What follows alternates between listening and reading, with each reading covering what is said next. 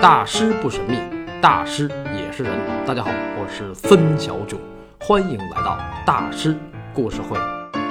西汉末期，中国自汉元帝开始走向衰落，而与此同时，古埃及的托勒密王朝在不到二十年间被灭国。一个曾经雄居地中海世界的希腊化国家，为啥死得这么快呢？嗨，跟西汉末期有一拼，但是他死的并不算快。同为大河文明，古埃及托勒密自公元前四世纪末开国到公元前三十年被古罗马征服，历时已经二百七十多年。河豹之木，生于毫末；九层之台，起于垒土。冰冻三尺，非一日之寒。埃及托勒密三世而盛，四世而衰。托勒密四世荒淫无度，治国无能，宠信奸佞。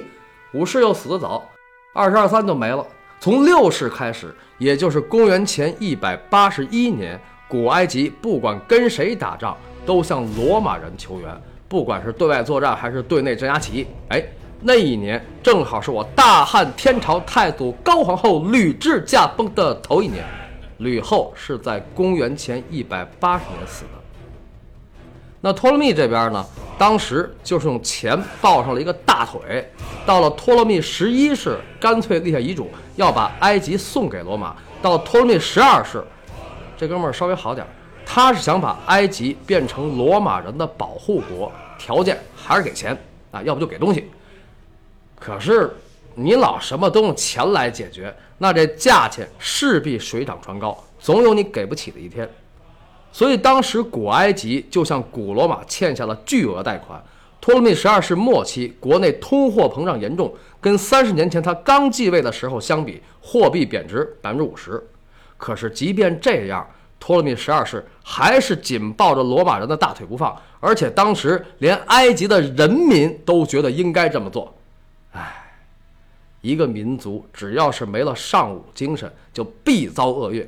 都没钱了还这样，不就是因为地大物博、物产丰富吗？但是你不明白，那是祸呀！你要穷山恶水的，没人惦记你。所以，终于到了公元前五十一年，托勒密十二世驾崩，他的一对儿女继位，共治埃及。所谓共治，就是俩人一起管。哎，于是就有了“美人自古如名将，不许人间见”。白头那个美人儿，她那个女儿就是大名鼎鼎的埃及艳后。埃及艳后的官方称呼是克里奥帕特拉七世，她是托勒密王朝的最后一位女王和女法老，也是古埃及历史上最后一位实质性的国王和法老。她在位期间，中国正是那个汉元帝在位。汉元帝比埃及艳后登基晚三年，驾崩也晚三年。不过需要注意的是，克里奥帕特拉并不是埃及艳后真正的名字，准确的说，那是一个尊号，因为他前面还有六世、五世、四三二一，她姐就是六世，她妈就是五世，而克利奥帕特拉一世比虞姬小不了几岁。虞姬啊，对你没有听错，就是《霸王别姬》的那个虞姬。而埃及艳后最后的结局确实也跟《霸王别姬》有一拼，这个回头我会细讲。所以呢，克里奥帕特拉是托勒密王朝埃及女王的标志和身份之一，不是所有的埃及女王都叫这个啊，他们也有叫别的尊号的。而这个尊号象征着古希腊的马其顿血统，这是为什么呢？因为最早亚历山大大帝他妹就叫这个名儿。他妹叫马其顿的克里奥帕特拉，而托勒密王朝自打我大汉天朝太祖高皇帝驾崩后没几年，就有了这个尊号。刚才是高皇后，现在是高皇帝啊。公元前一百九十五年六月一号，汉太祖高皇帝刘邦驾崩，这崩于儿童节。然后公元前一百九十四年到一百九十二年之间，托勒密五世啊，就是刚才说那二十二三就死了那个。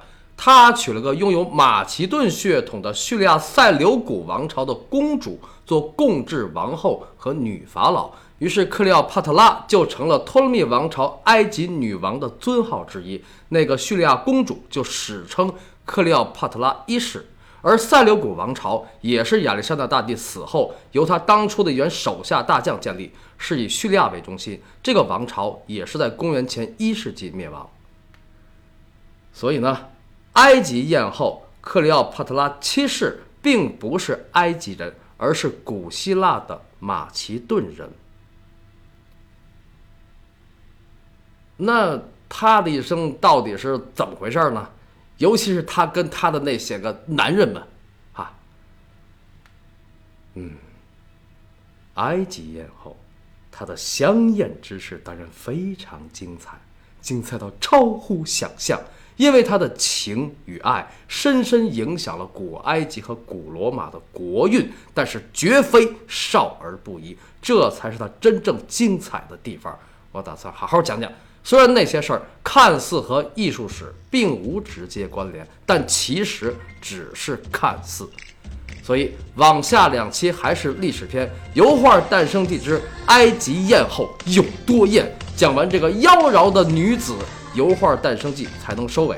所以请听下集：埃及艳后等嫩草遇上老牛，那会是怎么样呢？我一天。